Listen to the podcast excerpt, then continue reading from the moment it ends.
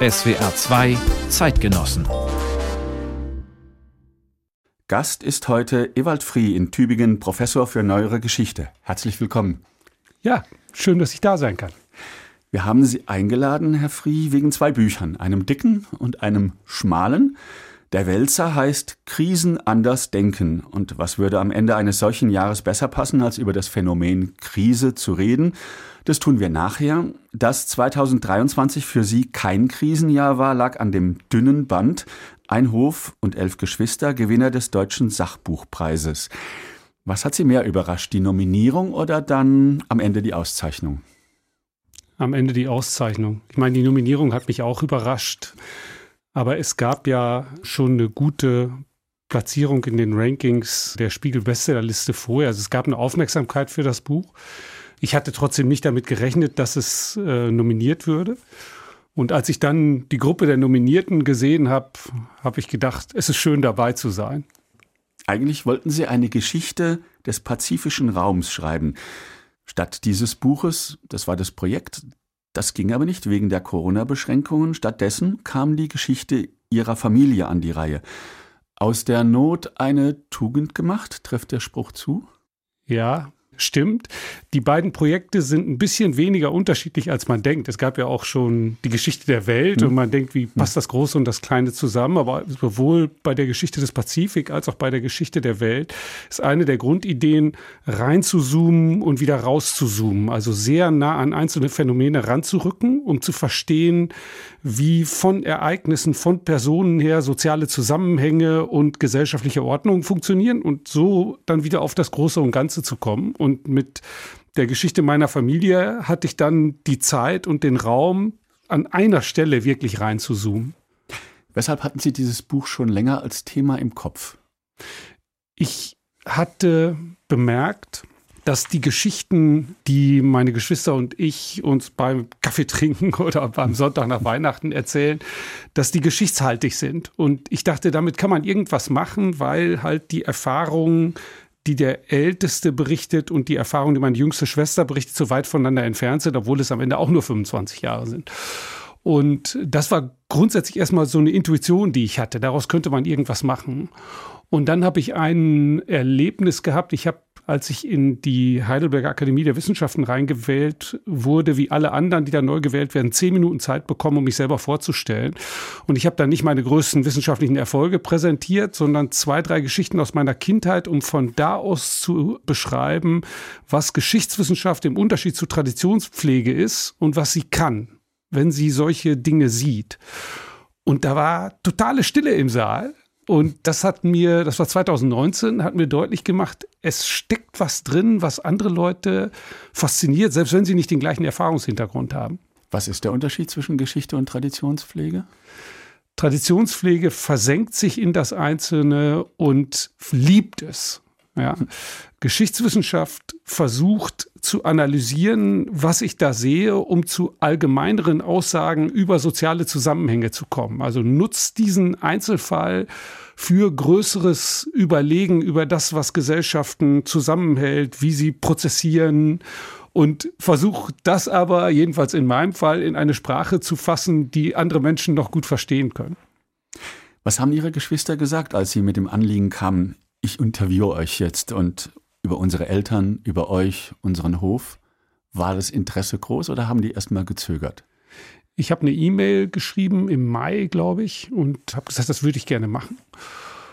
Hab dabei gesagt, es kann sein, dass ein Text raus wird. Ich weiß es nicht. Ich weiß nicht, was bei diesen Interviews rauskommt. Und da war erstmal eine ganz große Bereitschaft bei allen zu sagen, ja, komm vorbei. Ist doch nett. Wir verbringen einen Tag zusammen. Ich hatte vor vorher gesagt, ich verbringe bei jedem einen Tag. Mhm. Das ist natürlich auch interessant. Ich bin ansonsten ja von den Geschwistern der zusammen mit meiner kleinen Schwester, der weitesten weg wohnt. Und von daher war die Bereitschaft erstmal bei allen groß. Das spricht für ein gewisses Grundvertrauen unter den Geschwistern, weil man ja auch manchmal Dinge erzählt, die man nur seinem Bruder erzählt, aber dem Rest der Welt nicht. Ja, aber ich hatte von vornherein zugesagt, was immer publiziert wird, werdet ihr vorher zu sehen bekommen und ihr könnt Zitate wieder rausnehmen. Natürlich die Wertung und der Erzählstil ist meiner, aber das, was von euch, von den Interviews drin ist, darüber könnt ihr selbst bestimmen. Und kam da was? Erstaunlich wenig. Ich kann mich an einen Bruder erinnern, der hatte in dem Interview ein bisschen scharf Differenzen markiert und das wollte er nicht so abgedruckt sehen. Das fand ich auch sehr gut verständlich, hätte mir auch passieren können, habe ich dann abgeschwächt. Aber ich glaube, das war der einzige Fall. Ich habe eingangs gesagt, das Buch sei schmal. Eigentlich macht es sich sogar klein.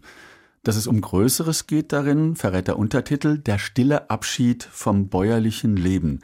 Und ein Satz im ersten Kapitel lautet, ich zitiere, ich verstehe uns als Tor zu einer Geschichte der Bundesrepublik. Das müssen Sie erklären.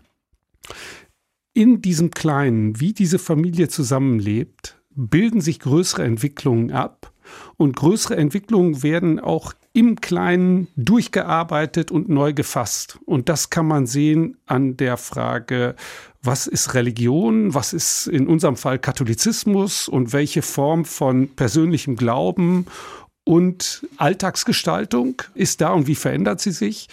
Es geht um das Zusammenleben von Bauern und anderen Menschen in einer dörflichen, in einer bäuerlichen Gesellschaft, die sich rasend schnell verändert. Und viele dieser Elemente sind allgemein bekannt. Sie wirken sich aber auf einzelne Menschen aus und einzelne Menschen entwickeln Handlungen, die wieder das Größere beeinflussen. Also es gibt diese Szene in dem Buch, wo es um Gerüche geht.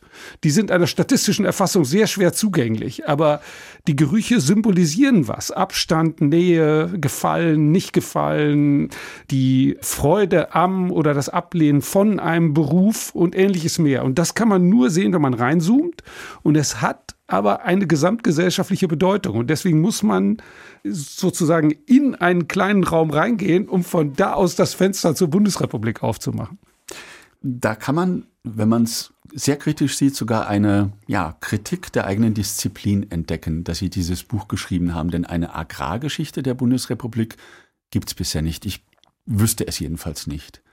Es gibt Agrargeschichten der Bundesrepublik. Es gibt von Frank Ükötter Die Wahrheit liegt auf dem Feld. Hm. Und äh, das ist allerdings vom Produktionsstandort Landwirtschaft und dessen Veränderung gedacht. Es ist nicht eine Geschichte des ländlichen Erlebens. Die ist vielleicht eher in Heimatmuseen mhm. und da ist sie halt gefühlig und wie war es früher mhm. aufgemacht.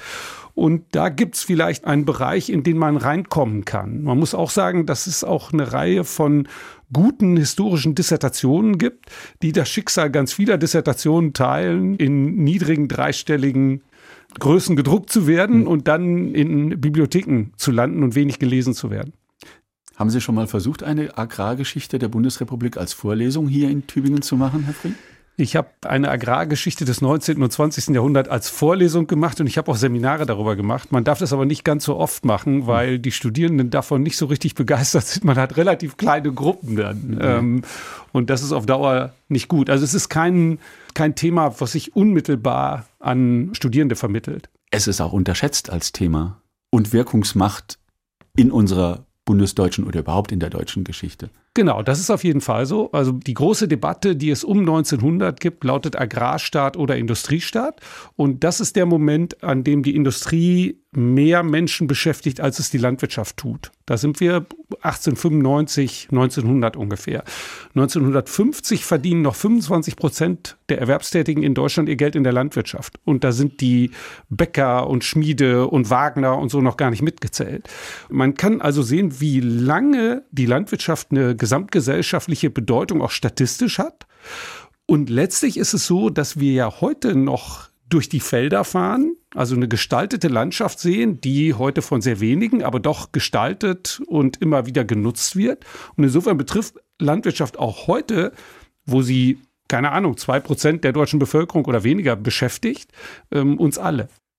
SWR zwei Zeitgenossen heute mit Ewald Frie, Professor Ewald Frie, Historiker an der Universität in Tübingen. Sie haben für das Buch historische Quellen angezapft, Ihre Geschwister als Gewährsleute, Archivmaterial aus Ihrem Dorf im Münsterland und dann das landwirtschaftliche Wochenblatt für Westfalen und Lippe, Mitteilungsorgan sozusagen des regionalen Bauernverbands. Was war daran interessant? Zum einen ist es ein Publikationsorgan, was meine Eltern gelesen haben und meine älteren Geschwister auch, weil es eine der Publikationen war, die bei uns zu Hause rumlagen. Zum anderen bilden sich in diesem Publikationsorgan äh, historische Veränderungen ab, wenn man viele Ausgaben nacheinander liest. Also zum einen, was passiert in der Rindviehzucht, die meinem Vater wichtig war. Mhm. Dann sehr unterschätzt der letzte Teil für die Hausfrau. Mhm. Ähm, da geht es um Ernährung, da geht es aber auch um Gesundheit, da geht es um Erziehung. Und man kann, wenn man das über eine längere Zeit liest, Erziehungsstile im Wandel angucken. Und insofern ist das landwirtschaftliche Wochenblatt eine schöne Quelle. Man muss nur ein bisschen Zeit haben, weil diese einzelnen Hefte erstaunlich dick sind und da entstehen Jahrgangsbände, die sehr umfangreich sind. Kamen zu diesen Quellen noch die Bilder im Kopf, die eigenen? Kämpfte der Historiker Frie sozusagen mit dem Zeitzeugen, schriftliches Material versus Erinnerungen oder gab es das nicht? Das gibt's schon, aber auf einer anderen Ebene. Ich bin, weil ich der neunte von elf bin und die Hälfte meiner Kindheit und Jugend in einem Altenteilerhaus verbracht habe, nicht mehr so involviert in die landwirtschaftliche Arbeit gewesen wie meine ältesten Geschwister. Es gibt aber, weil ich ja Teil dieser Familie bin, immer die Frage, was ist noch berichtensfähig und was nicht. Und da habe ich sicherlich drüber nachgedacht aber weniger im Hinblick darauf, das kann doch gar nicht stimmen, der Traktor kam doch drei Jahre später oder so, das mhm. war nicht mein Problem. Mhm. Möglicherweise wäre es eins gewesen, wenn einer von meinen ältesten Geschwistern das Buch geschrieben hätte. Das ist kein Buch für Historiker, ein Hof und elf Geschwister, sondern für die Allgemeinheit. Die meisten Historiker, die so für ein, versuchen, für ein breiteres Publikum zu schreiben, die haben manchmal ja Erlebnisse, wo sie denken, ja, warum lesen die Leute das nicht? Das haben sie wahrscheinlich vorher gewusst und sich trotzdem auf ein Wagnis eingelassen oder wie sehen Sie das? Also zum einen habe ich auch Rückmeldungen bekommen von Kolleginnen und Kollegen, die diese Herangehensweise auch interessant fanden. Viele haben natürlich auch nicht geschrieben, was ja völlig in Ordnung ist. Man muss nicht jedes Buch kommentieren. Ich habe mir schon, als ich begonnen habe, wissenschaftlich zu arbeiten vorgenommen, immer den Versuch zu unternehmen, das, was ich schreibe, lesbar zu gestalten. Das ist mal besser, mal schlechter gelungen. Da kann man sicherlich drüber streiten, ob das immer gut gewesen ist. Ich habe 2008 mal ein Kinderbuch gemacht, dann habe ich 2017 die Geschichte der Welt geschrieben. Gleichzeitig habe ich auch wissenschaftliche Texte in Zeitschriften, wissenschaftlichen Zeitschriften publiziert, die einer Allgemeinheit vielleicht weniger gut zugänglich sind. Mhm. Ich erinnere mich an so einen programmatischen Text über den Sonderforschungsbereich bedrohte Ordnung, der sehr abstrakt ist es ist auch gegen diese Abstraktheit und gegen eine Sprache, die für ein Fachpublikum ist, überhaupt nichts zu sagen, finde ich. Es gibt eine interne Fachverständigung, wo es genaue Begriffe geben muss und die dann der weiteren Öffentlichkeit nicht zugänglich ist. Ich finde aber wichtig, dass eine weitere Öffentlichkeit verstehen kann, warum es Geschichtswissenschaft, Soziologie, Politikwissenschaft geben muss. Und dafür muss eine Übersetzungsleistung erbracht werden. Und da freue ich mich, dass ich das ein bisschen auch selber machen kann und dafür nicht die Pressestelle der Universität alleine bemühen muss. Weshalb nur 171 Seiten? Wenn man es ausgelesen hat, denkt man, hätten noch 50 Seiten mehr sein können. Jedenfalls für mich. Und das passiert mir selten, wenn ich ein Buch lese. Dankeschön. Meiner Ansicht nach soll ein Text so sein, dass er die wesentlichen Dinge, die ich sagen will, sagt und Beispiele nicht nutzt, um darin zu schwelgen, sondern um sie gezielt einzusetzen, um das, was ich sagen will, zu illustrieren bzw. zu begründen. Und ich fand, das war nach 170 Seiten geschafft. Und dann finde ich es schön, wenn Leute mir sagen, oh, ich hätte gerne noch mehr gelesen, als wenn Leute sagen, meine Güte, musste ich jetzt auch noch das lesen, ich wusste es doch schon. Ja, und also besser ein gutes Beispiel als ein und zwei Schlechtes. Ein ja. gutes und ein zwei Schlechtes. Und meinetwegen auch besser ein gutes Beispiel hm. als drei gute Beispiele, weil es kommt darauf an, meiner Ansicht nach, den Punkt zu treffen und nicht endlos etwas auszuwalzen. Möglicherweise, nicht möglicherweise, sondern eigentlich war das äh, Zeit meiner wissenschaftlichen Arbeit mein Problem, dass meine Texte für Journals und so weiter in der Regel zu kurz sind, weil ich immer versuche, einen Punkt zu treffen und nicht so breit Wand, wie soll man sagen, Material mhm. zu präsentieren. Das sollten wir vorher gemacht haben und sollten dann das präsentieren, worauf es ankommt. Die meiste Post, habe ich gelesen, kam von Leserinnen und Lesern über 50. Woran liegt das? Nostalgie? Oder ähm, denken die Jüngeren, die normale Landwirtschaft, alles was nicht öko ist, also Produktion von Fleisch und Getreide, das ist eh von gestern, das brauchen wir nicht? Bei Lesungen haben mir Buchhandelsleute gesagt, dass bei den meisten Lesungen eher ältere als jüngere da sind. Das ist das eine. Das andere ist, dass es, glaube ich, auch wenn ich die Zuschriften mir angucke, um die Erlebnisgeneration geht, diejenigen, die aus der Landwirtschaft rausgegangen sind, diejenigen, die eine Verwundung haben, weil der landwirtschaftliche Betrieb ihrer Eltern und Großeltern nicht mehr da ist, weil sie und ihre Geschwister die Entscheidung getroffen haben, jetzt bei diesem Generationswechsel oder irgendwann zwischendurch muss es aufhören. Und die gleichzeitig dann eine Bildungsbiografie haben. Und da das eben in den 50ern bis 80ern numerisch viel häufiger auftritt als danach, sind viele von denen etwas älter.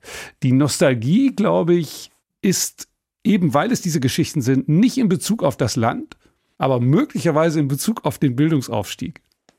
Sie waren kein begeisterter oder stolzer Bauernbub, so lese ich das, sondern eher froh, wegzukommen vom elterlichen Hof. Lag das dran, dass der Bauernstand, so hieß er ja mal als Stand, ab den 1960er, 70er Jahren so eher das Loser-Image hatte?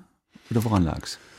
Kann sein. Ich glaube eher, dass für meine Geschwister, die ab Mitte der 50er geboren sind, klar war, dass die Landwirtschaft keine Zukunft für uns mehr bereitet. Für den Ältesten vielleicht, vielleicht auch noch für ein, zwei andere der Älteren, aber die anderen würden sich woanders was suchen müssen. Dann kommt bei meinen Schwestern ein ganz emphatisches Nein zur Landwirtschaft dazu. Die sagen, meine Schwestern sagen alle, das will ich nicht machen, ich will auf keinen Fall Bäuerin werden. Ich habe alle meine Schwestern und Brüder gefragt, wolltest du gerne Bauer oder Bäuerin werden? Und die Schwestern reagieren emotional, sagen auf gar keinen Fall. Mhm.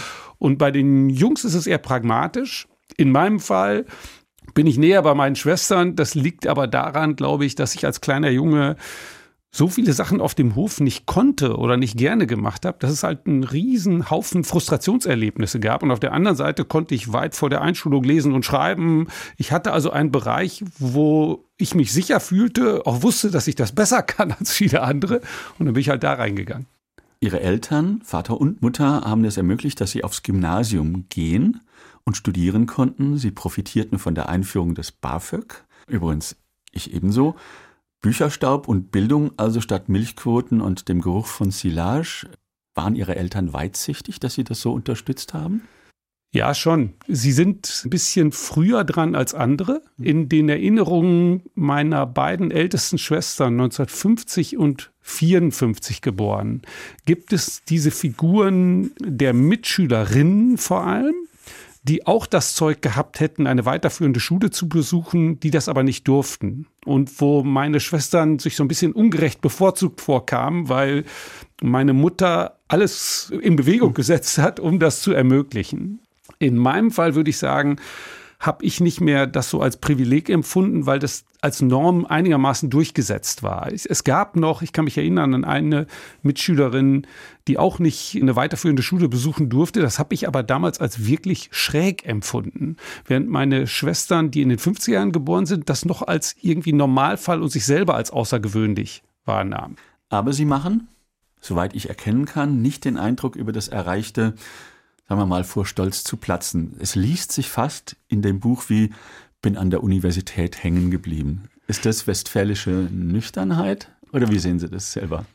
Es gab ein paar Regeln bei uns zu Hause und zwei davon heißen, stell dich nicht so an und bild dir bloß nichts ein. Hm. Ich glaube, das sitzt tief drin. Es ist aber auch so, dass meiner Ansicht nach was Wahres drinsteckt, nämlich die Frage, wie hoch man gestiegen, wie tief man gefallen ist, damit zu tun hat, wie ich in einem sozialen Umfeld zurechtkomme. Die Messung von äh, sozialem Stand oder sozialer Stellung ist außerordentlich schwierig, wenn man das über eine längere Zeit versucht, weil sich alle Parameter verschieben. Die ländliche Welt der 50er mit ihren Wertungen gibt's nicht mehr. Ja, das ist sehr schwer, deren Bewertungsmaßstäbe irgendwie ins 21. Jahrhundert zu transportieren und dann zu sagen, bin ich höher, bin ich niedriger. Insofern gibt es eine persönliche Ebene, die mit Erziehung zu tun hat. Aber es gibt auch ein soziologisches Problem, das nicht leicht zu lösen ist, wenn man über die Frage von Aufstieg, Gleichbleiben, Niedergang und so weiter nachdenkt. Unter den Geschwistern gibt es da sozusagen aber nur eine Ebene, habe ich das jetzt richtig verstanden? Also Sie sind nicht, äh, Herr Professor, auch nur mal halb ironisch unter Ihren Geschwistern? ja, ironisch kann das schon mal vorkommen.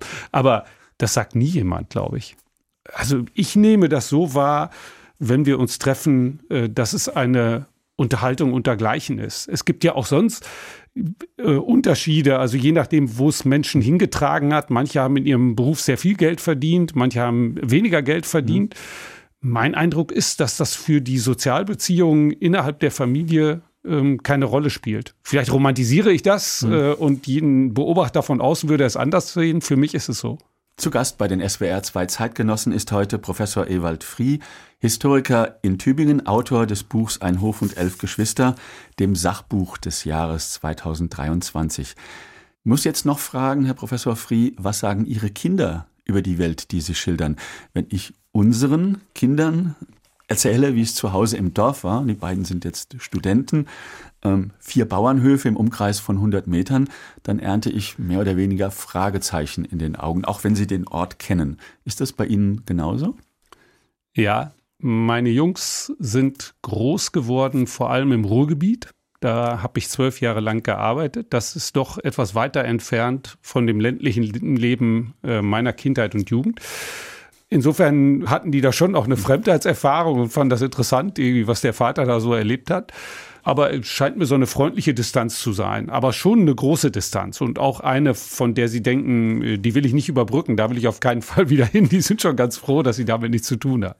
Zeigt aber auch genau diesen sozialen Wandel, den wir von Generation zu Generation hinter uns haben oder erst dann bemerken, wenn wir im Dialog sind mit den Jüngeren. Ja, und äh, interessant ist, dass wir uns noch ein bisschen als die Abkömmlinge der vorhergehenden Generationen empfinden, während wenn meine Kinder gefragt werden, was macht denn dein Vater, dann reicht das, um festzustellen, wo der herkommt und was die Generation davor war, interessiert überhaupt keinen mehr. Also es gibt so eine Moving Wall der Einschätzungen. Ja, mhm. Während wir oder ich mich noch so ein bisschen auf diesen Bauernhof beziehe, spielt das für die Selbst- und Fremdwahrnehmung meiner Kinder überhaupt keine Rolle mehr. Das ist ein relativ kurzes Gedächtnis, was Gesellschaften haben im Hinblick auf soziale Schätzung. Quälen Sie sich beim Schreiben? Das Buch kommt auch so leicht daher. Oder ist das auch schwer von der Hand gegangen? Schwerer, als man es liest. Ja, das ist, glaube ich, immer so. Also man quält sich, ich quäle mich manchmal, ich schimpfe, ich äh, koche Kaffee, ich esse haufenweise Äpfel, ich wasche Wäsche, ich bringe den Müll runter, auch wenn der Müll erst halb voll ist und so weiter, um irgendwie eine Pause zu haben. Und dann gelingt aber zwischendurch doch was. Und das manchmal weiß ich es auch, dass was gelungen ist, dass da irgendwie so ein Absatz entstanden ist, der einen Sound hat und der funktioniert. Ich neige dazu, dann mir meine eigenen Texte immer wieder vorzulesen, um äh, festzustellen, ob man den auch laut lesen kann. Das wäre manchmal ein bisschen anstrengend für die Nachbarn. aber in der Weise entstehen Texte, so dass das Schreiben auf der einen Seite was Mühevolles hat, auf der anderen Seite aber auch mit dem Gefühl äh, verbunden ist. Da hat doch mal was geklappt und es war auch irgendwie gut, was da heute passiert ist. Ich frage Sie, weil wir jetzt über das zweite Buch reden sollten, Krisen anders denken. Das ist ein Sammelband, der Ertrag eines Sonderforschungsbereichs, bedrohte Ordnungen, den Sie mitgeleitet haben. Ein solches Buch muss man ja nicht nur schreiben, sondern auch redigieren und organisieren. Was war hier dominant, das Organisieren oder das Mitverfassen? Zunächst mal das Organisieren. Ich gehörte zu den Leuten, die diesen Band ähm, versucht haben durchzuführen, also die Leute zusammenzubringen mhm. und dann dafür zu sorgen, dass sie sich an den Zeitplan mhm. halten, was erstaunlich gut geklappt hat. Da ist noch einmal dieser SFB, der Sonderforschungsbereich, ist ein riesiges Gebilde. Da sind 40, äh, 50 Leute gleichzeitig beschäftigt. Da ist der Sonderforschungsbereich noch einmal zusammengekommen mhm. und hat gesagt, das werden wir jetzt gemeinsam schaffen. Das hat gut funktioniert. Das eigene Schreiben lag etwas im Hintergrund. Ich habe selber eher mich bei den zusammenfassenden Beiträgen beteiligt. Ich habe keinen eigenen empirischen Beitrag geschrieben. Das haben Leute zum Teil gemacht, die bei mir gearbeitet haben. Insofern war da, glaube ich, das Organisieren stärker im Vordergrund, aber dann das Redigieren auch und eben das Schreiben dieser zusammenfassenden Texte. Im Untertitel heißt dieses Buch, wie Menschen mit Bedrohungen umgegangen sind und was wir daraus lernen können. Aus der Geschichte lernen versucht der Mensch seit Tausenden von Jahren. Das funktioniert vereinfacht gesagt, wenn man Ähnlichkeiten herausarbeitet, so habe ich es verstanden, und um aus vergangenen Krisen Schlüsse zu ziehen für Handlungsstrategien in der Gegenwart. Kann man so in zwei Sätzen zusammenfassen? Ja. Wir können nicht erwarten, dass Geschichte uns befähigt zu sagen, wenn A und B, dann C. Also es gibt es möglicherweise auch, aber das ist ein, mhm. ein wirklicher Randfall, der kommt mhm. eigentlich nicht vor. Wir können lernen, wie unselbstverständlich unsere Gegenwart ist. Das finde ich ist eine der wesentlichen Aufgaben von Geschichtswissenschaft zu zeigen, dass das, was wir für normal halten, auf unendlich vielen Voraussetzungen beruht, die uns nicht bewusst sind und dass Gesellschaften auch ganz anders funktionieren können.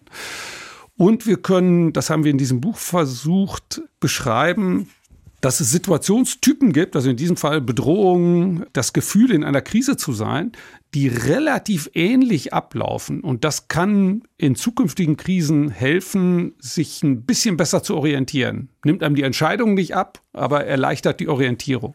Sie benutzen den Begriff Bedrohung lieber als Krise, weil Bedrohung besser die persönliche Betroffenheit darlegt oder weshalb?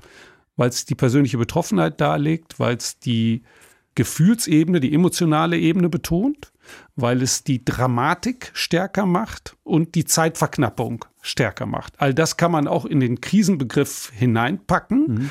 Aber in diesem Buch, aber auch in dem SFB insgesamt geht es darum, einen Begriff zu haben, der vielleicht auch assoziativ gut funktioniert, der ein anderes Gefühl heraufruft. Und das, glaube ich, tut Bedrohung, wenn man es mit Krise vergleicht.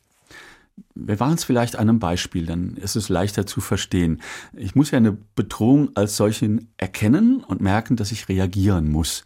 Gibt aber auch externe Faktoren, die da erheblich mithelfen, das Gefühl der Bedrohung zu erzeugen. Etwa der Diskurs, den wir in den Medien auch laufen hatten zur AIDS-Debatte in den 1980er Jahren. Ist das so ein typisches Beispiel? Ja, da gibt es zunächst in den USA Fälle und dann gibt es 83 ein Spiegelaufmachertitel mit zwei nackten Männern, die sich so gegenüberstehen, ein bisschen stilisiert. Mhm. Und äh, so einem Bild, was kontaminiertes Blut darstellen soll, weiß man aber nicht so mhm. genau, wenn man da drauf guckt. Und damit wird dieses Thema schlagartig in der deutschen Presselandschaft, aber auch in der deutschen Öffentlichkeit bekannt gemacht. Und gleichzeitig sind Assoziationen da, das ist eine Sache von Homosexuellen mhm. und ähnliches mehr. Und es ist also nicht so, dass analog zur Größe des Problems die Wahrnehmung steigt, sondern es kommt darauf an, dass es jemand sagt und dann das andere glauben, dass er ein Problem sei. Und dann kann man sehr schön sehen, wie dann Lösungsmodelle entwickelt werden und wie sich am Ende, und das ist nach Meinung des Autors Henning Tümmers, aber auch nach meiner Meinung eigentlich ein Glück, sich eine äh, Beschreibung des Problems durchsetzt, die sagt, wir können dann nicht auf Abgrenzung setzen und auf in die Ecke stellen, das wird nicht helfen. Wir müssen sensibilisieren, wir müssen allgemein das Verhältnis zur Sexualität verändern, es muss öffentlicher werden, Leute müssen das bewusster machen und wir müssen das aus so einer dunklen Ecke rausholen. Mhm. Und das ist mit Rita Süßmuth verbunden und das gelingt. Und da gibt es auch etwa Peter Gauweiler mhm. und andere, gibt es andere Konzepte, die sich am Ende nicht durchsetzen. Mhm. Und das ist wahrscheinlich ein großes Glück gewesen. Ein großes Problem ist natürlich auch immer, dass wenn Abhilfemaßnahmen funktionieren, mhm man dann hinterher natürlich sagen kann, so groß war das Problem doch da mhm. nicht, aber mhm. möglicherweise ist es auch nur deswegen nicht so groß geworden, weil Abhilfemaßnahmen funktioniert haben. Süßmuth war damals die Bundesgesundheitsministerin, muss genau. man ergänzend dazu sagen. Jetzt muss ich fast springen, aber es hat, glaube ich, doch etwas Gemeinsames. Ein weiterer Aufsatz handelte von Haiti. Kurz gesagt, eine deutsche Entwicklungshelferin äh, berichtet ihrem haitianischen Fahrer von einem heranziehenden Hurricane. Sie trifft allerlei Vorbereitungen und die, die Community der Entwicklungshelfer trifft Vorbereitungen, damit das alles nicht so schlimm wird für sie. Aber der Haitianer, der ist relativ, ja, relaxed, würde man wahrscheinlich sagen, wartet ab, bereitet sich nur minimal vor. Aber da wird Bedrohung einfach komplett anders wahrgenommen. Und das hat mich beim Lesen erstaunt, wie sie das dann auch erklärt, die Kollegin. Das ist ein, aus meiner Sicht wirklich sehr eindrücklicher Beitrag. Existenzielle Unsicherheit, sagt sie. Also Menschen, die in Haiti 20 Jahre gelebt haben, die sind mit einer ganzen Reihe von Katastrophen konfrontiert worden. Die haben die Erfahrung gemacht, dass die staatlichen Institutionen unzuverlässig sind, nicht helfen werden oder nur teilweise helfen können, dass Entwicklungshelfer und Helferinnen, dass äh, auswärtige Interventionen mit Eigeninteressen arbeiten und auch nicht immer hilfreich sind. Und die enden damit zu sagen, ich verlasse mich nur noch auf mich selbst und vielleicht auf das direkte persönliche Umfeld, auf meine Verwandtschaft, Leute, mit denen mich irgendwas verbindet, worauf ich mich verlassen kann. Und das bedeutet dann, dass sie sagen, gut, jetzt kommt dieser Hurricane, so ist es dann halt. Da müssen wir halt sehen, wie wir damit umgehen. Und das ist schon auch bedrückend, finde ich, dass Menschen in eine Situation geraten können, wo sie jenseits ihrer unmittelbaren Umgebung niemandem mehr vertrauen mögen, nichts und niemandem mehr vertrauen mögen. Also das kommt ganz mhm.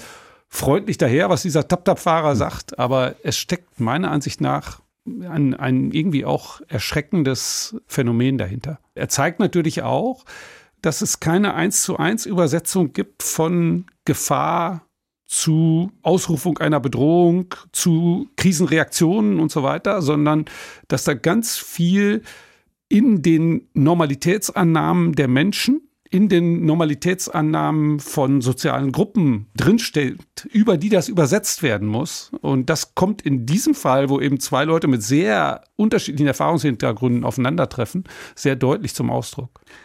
Die größte Bedrohung für uns hier ist in Deutschland war zuletzt Covid, die Corona-Pandemie. Sie weisen in einem einleitenden Aufsatz des Buchs darauf hin, dass wir seitdem das Mittelalter besser verstehen weil wir gesundheitliche Bedrohungen wieder auf dem Zettel haben. Das freut vielleicht die Mittelalterhistoriker, aber was meinen Sie mit diesem Satz? Sind wir weniger selbstsicher seitdem, schicksalsergebener? Ist, sind wir uns ähnlicher geworden durch Corona? Nach dem Penicillin in den 1950er Jahren hat sich die Überzeugung immer stärker durchgesetzt, dass Pandemien nichts sind, an dem man eigentlich sterben kann. Das wird die Medizin schon regeln. Irgendwas wird denen schon einfallen. Und mit dieser Überzeugung sind wir ganz gut durchs Leben gekommen. Wir haben in dem Buch äh, so einen Beitrag, da geht es um Ebola. Mhm. Und der Schrecken des 2014 ist, dass es da wirklich eine Krankheit gibt, gegen die die Mediziner nichts tun können. Aber es ist in Westafrika. Ja, und äh, dann wird sehr, sehr eindringlich berichtet über die drei oder vier Leute, die nach Deutschland kommen und mhm. hier in Isolierstationen von Krankenhäusern behandelt werden, weil sie Entwicklungshelfende sind oder mhm. ähnliches. Und Corona hat gezeigt, dass diese Sicherheit trügerisch ist. Und damit ist die Pest 1348 folgende nicht mehr das ganz andere aus einer Zeit, in der die Menschen sich nicht wehren konnten, mhm. sondern ist etwas, mit dem wir in Beziehung treten können. Natürlich hat Corona bei Weitem nicht die Dramatik, die die Pest 1348 hatte, aber wir fangen an, besser zu verstehen, was Menschen damals gedacht, getan haben, weil es uns näher ist, näher an unserer Erfahrungswelt, als es mal war. Professor Ewald Fried, Zeithistoriker an der Uni Tübingen, heute Gast bei den SWR 2 Zeitgenossen. Der verstorbene Bielefelder Historiker Hans-Ulrich Wähler hat seine Zunft ja mal als rückwärtsgewandte Propheten bezeichnet. Wenn man auf die Krisen von 2023 schaut, sozusagen das Aktuelle, die Ukraine, die Flüchtlinge, Gaza, das Klima, über welche wird man in 10, 20 Jahren reden, wenn ich sie jetzt als Prophet anspreche? Ähm, rückwärtsgewandte hm. Propheten ja, hat, ja. hat Wheeler gesagt, nicht vorwärtsgewandte. Mhm. Also wir werden, aber dazu muss man, glaube ich, nicht mehr als ein Zeitungleser mhm. sein. Wir werden die Klimakrise nicht loswerden, die wird uns bleiben. Wirklich spannend ist die Frage, ob es der Welt gelingt, ein Regime zu entwerfen oder durchzusetzen, dass solche Kriege, wie wir sie in Russland haben, für die Zukunft unwahrscheinlicher macht. Das ist ja eigentlich das Bedrückende, dass wir gedacht hatten, Kriege, bei denen es darum geht, ich will ein bisschen was von deinem Territorium haben, die seien vorbei. Die Gaza-Israel-Palästinenser-Problematik ist eine andere. Die kommt ja an verschiedenen Stellen in der Welt vor. Da geht es um Ethnizität, um die Frage, wer sind wir, wer sind die anderen, wem gehört welches Land. Auch da kann man nur hoffen, dass Lösungen gefunden werden, die pragmatisch mhm. sind. Aber möglicherweise wird uns auch das noch begleiten. Also insgesamt ist natürlich, wenn man von den 1970ern bis, bis heute guckt, immer wieder in der öffentlichen Wahrnehmung. So schlimm war es noch nie. Und äh, wenn man zehn Jahre zurückguckt, dann sieht es anders aus. Aber ich glaube, dass wir mit der Klimakrise und mit der Frage, wie können wir ein Weltregime entwickeln, das Konflikte zu moderieren in der Lage ist, dass wir da große Aufgaben vor uns haben. Wenn ich Krisen anders denken lese, als Buch, was hilft mir, es zu begreifen, weshalb wir bei der Klimakrise mit einem Lernprozess nicht so richtig vorwärts kommen. Jedenfalls nicht mit der Größe des Problems Schritt halten. Es gibt einen Aufsatz in dem Buch, da geht es um Versalzung in Südrussland und in Australien. Und da kann man sehen, dass dieses Problem in Australien schon seit dem Ende des 19. Jahrhunderts bekannt ist aber man immer wieder denkt, da müssen wir irgendwelche technischen Lösungen für finden, das kann ja nicht so ein Problem mhm. sein. Und es wird aber nicht wirklich als Bedrohung wahrgenommen. Und erst in dem Moment, wo klar wird, da werden jetzt auf einmal relativ viele Flächen betroffen sein und wir haben keine richtige Lösung, gerät das ins Bewusstsein einer größeren Öffentlichkeit. Wir können an diesem Beispiel sehen, dass schleichende Krisen so Focusing Events bedürfen, also Ereignissen, die vielen eindrücklich machen, wir haben ein Problem, wir müssen da was machen. Ja, wie die Katastrophe im Ahrtal, die hat in Deutschland das Gefühl dafür verstärkt, die Klimakrise ist etwas, was auch uns betreffen kann. Das ist nicht etwas, was pazifische Inseln betrifft, sondern uns. Mhm. Und das ist, glaube ich, diese Focusing Events, das kann man an dem Beispiel sehr gut sehen. Und insofern hilft das ein bisschen, glaube ich, um verständlich zu machen, welcher Mechanismen es bedarf, um für solche schleichenden Katastrophen Aufmerksamkeit zu erzeugen. Wie steht es um die Befürchtung, die manche Politiker innen äußern, dass die vielen Krisen die Menschen überfordern und jedem Lager zutreiben, das Veränderung nicht will, die bestehende Ordnung quasi ja, zementiert. Was sagt der Historiker Frie dazu? Ähm, sind Ordnungen immer bedroht? Bestehende Ordnungen? Das ist sicher so. Zementierte, immer gleiche, sich nicht verändernde Ordnungen äh, kommen nicht vor und jede Veränderung hat Gewinner und Verlierer. Wenn wir zum ersten Teil unseres Gesprächs mhm. zurückkommen, die Landwirtschaft hat zwischen 1950 und 2020 einen Großteil ihrer Betriebe verloren. Trotzdem erzählen Individuen wie meine Geschwister Erfolgsgeschichten, weil sie Alternativen haben. Und der Prozess ist gemanagt worden. Da ist natürlich auch ein Zufallsmoment drin, Wirtschaftswunder und so weiter. Aber es geht um das Management solcher Krisen und die Möglichkeit, dass Menschen vielleicht nicht auf kurze, aber auf mittlere und lange Sicht Erfolgsgeschichten erzählen können, dass sie von sich und von anderen behaupten können, wir haben das nutzen können. Und wenn das nicht gelingt, wenn die einzige Geschichte einer Krise eine Verfallsgeschichte ist, ja, die logisch erscheint, dann profitieren diejenigen, die sagen, es ist doch immer alles schlecht, wir müssen immer ganz grundsätzlich was ändern. Wenn ich aber aufzeigen kann durch das Management und durch das Erzählen über das Management, dass es eine individuelle Bewältigungsstrategie gibt, dass mein Leben sich zwar ändert, aber nicht unbedingt zum Schlechteren, dann können auch große Veränderungen ausgehalten und positiv bewertet werden. Aber zementiert ist quasi nichts. Das habe ich jetzt auch verstanden. Also auch die, die Welt, wie sie jetzt ist, wir werden die Gesellschaft nicht so halten können, wie sie Ende 2023 ist. Und im nächsten Jahr ist sie halt anders. Also das ist mein Bedenken manchmal gegen die Resilienzdebatten, die es gibt. Also wie können wir hm. unsere Gesellschaft fit machen für die Veränderung? Das ist erstmal eine gute Frage. Aber sie darf nicht dazu führen, dass wir die Frage stellen, wie können wir dafür sorgen, dass alles so bleibt, wie es ist? Weil das wird nicht passieren. Veränderung wird immer sein. Und die Frage ist nicht, wie können wir alles zementieren, sondern wie können wir Veränderungen gestalten? Und das ist das, worüber Politik, aber auch äh, worüber Gesellschaft nachdenken muss, wie wir das wollen. Was steht, Herr Professor Frie, heute zu Gast in den SWR 2 Zeitgenossen an als nächstes Projekt? Der Sonderforschungsbereich ist zu Ende. Die beiden Bücher, über die wir heute gesprochen haben, sind geschrieben. Was ist in Arbeit, egal in welchem Stadium? Kurz vor der Fertigstellung ist ein Text, den ich mit meinem soziologischen Kollegen Boris Nieswand geschrieben habe Da geht es darum, wie Geisteswissenschaftler arbeiten.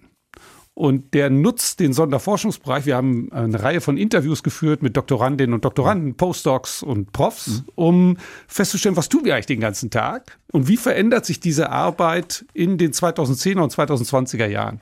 Das Buch ist weitgehend fertig. Vielleicht kommt es nächstes Jahr raus, vielleicht übernächstes Jahr. Mal gucken.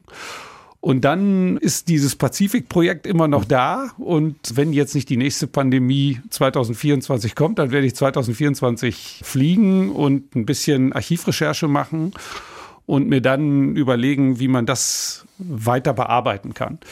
Dieses Ein Hof und elf Geschwister ist erstmal eine einmalige Sache. Man kann noch mal drüber nachdenken, ob es sich lohnt, den Wurzeln dieser Welt der 50er Jahre ins 19. Jahrhundert zu folgen. Da weiß ich aber noch nicht, was daraus wird. Was treibt Sie an als Historiker? Wo ist das Feuer? Also über Vergangenes ähm, forschen ist das eine, aber man muss ja dann auch sagen, deshalb mache ich das und das ist mein Erkenntnisgewinn dabei. Vor allem ist es die Unselbstverständlichkeit der Gegenwart zu zeigen. Das ist das, was mich, glaube ich, am stärksten antreibt. Also in Bezug auf Religion, in Bezug auf Alltag, in Bezug auf Mediennutzung, in Bezug auf politische Verhältnisse mhm. zu zeigen, nicht einfach nur, wo kommt das her, was jetzt ist, sondern welche Alternativmodelle sind eigentlich schon mal durchprobiert worden, warum haben die funktioniert, warum nicht und von welchen Voraussetzungen hängt die Welt ab, in der wir gerade leben. Ich glaube, das ist etwas, was mich fasziniert und ich bin Spezialist eigentlich für das 19. Jahrhundert, mhm. also Französische Revolution bis Erster Weltkrieg. Und da sind halt die großen Debatten um Industrialisierung, um Demokratie, um Wahlrecht, um Gleichberechtigung von Frauen und Männern, die da durchgespielt werden, auch um die Zukunft der Landwirtschaft bereits. Und von daher ist das eine Frage, die mich umtreibt, die man an dieser Zeit besonders gut stellen kann. Ich habe das Buch über, die, über den Hof und die elf Geschwister auch deshalb gelesen und hinterher den Schluss gezogen, es hat gar keinen Zweck, äh, dass ich versuche, von diesen Wurzeln loszukommen. Sie gehören zu meinem Leben dazu und äh, das muss man hinnehmen und eigentlich damit auch seinen Frieden schließen. Das ist so ein Schluss, den ich aus dem Buch gezogen habe. Ja, ich habe einen Vorteil, wenn ich diese Wurzeln kenne, weil es mir ermöglicht, mich dazu zu verhalten und bewusster zu agieren. Zu sagen, ich kappe das, ist, glaube ich, nicht besonders sinnvoll. Ich kann das natürlich probieren, aber ganz viele Dinge passieren ja hinter meinem Rücken mit mir selbst. Ich kann ja mein eigenes Denken, mein eigenes Handeln nicht immer völlig kontrollieren. Deswegen stellen viele Menschen, wenn sie so alt sind wie ich, fest, dass sie ihrem Vater oder ihrer Mutter viel ähnlicher sind, als sie je gedacht haben, weil vieles hinter ihrem Rücken mit ihnen passiert. Insofern finde ich, hat Geschichtswissenschaft auch eine aufklärerische Funktion, weil sie mich über das verdeckte, zu mir gehörende aufklärt. Wo findet Ewald Frie seinen inneren Ausgleich, wenn es am Institut nicht läuft, die äh, Sätze nicht aus der Feder rauskommen oder aus dem Laptop? Ähm, was macht er dann? Für die Weltgeschichte damals habe ich mich zwei Wochen, um überhaupt vorwärts zu kommen, dreimal zwei Wochen in eine Ferienwohnung, zweimal auf der Schwäbischen Alb und einmal am, äh, im Schwarzwald mhm. zurückgezogen, um zu schreiben. Und dann habe ich geschrieben und zwischendurch bin ich entweder spazieren gegangen oder habe mich auf mein Fahrrad gesetzt. Das mhm. sind, glaube ich, zwei ganz wesentliche Dinge. Ich gehe in die Natur und strample mich da ab oder gehe herum. Früher bin ich viel gejoggt, das kann ich jetzt nicht mehr so gut, weil mein Fuß das nicht mehr so gut mitmacht. Also Sport, Wandern, tätig sein, unterwegs sein ist eine ganz wesentliche Geschichte.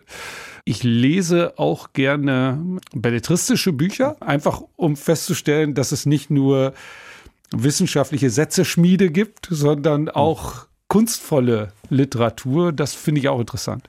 Professor Ewald Frie, Historiker, Professor für neuere Geschichte, muss ich sagen, an der Universität in Tübingen, heute Gast bei uns in den SWR 2 Zeitgenossen. Herzlichen Dank für Ihre Zeit. Vielen Dank. Es war mir ein Vergnügen.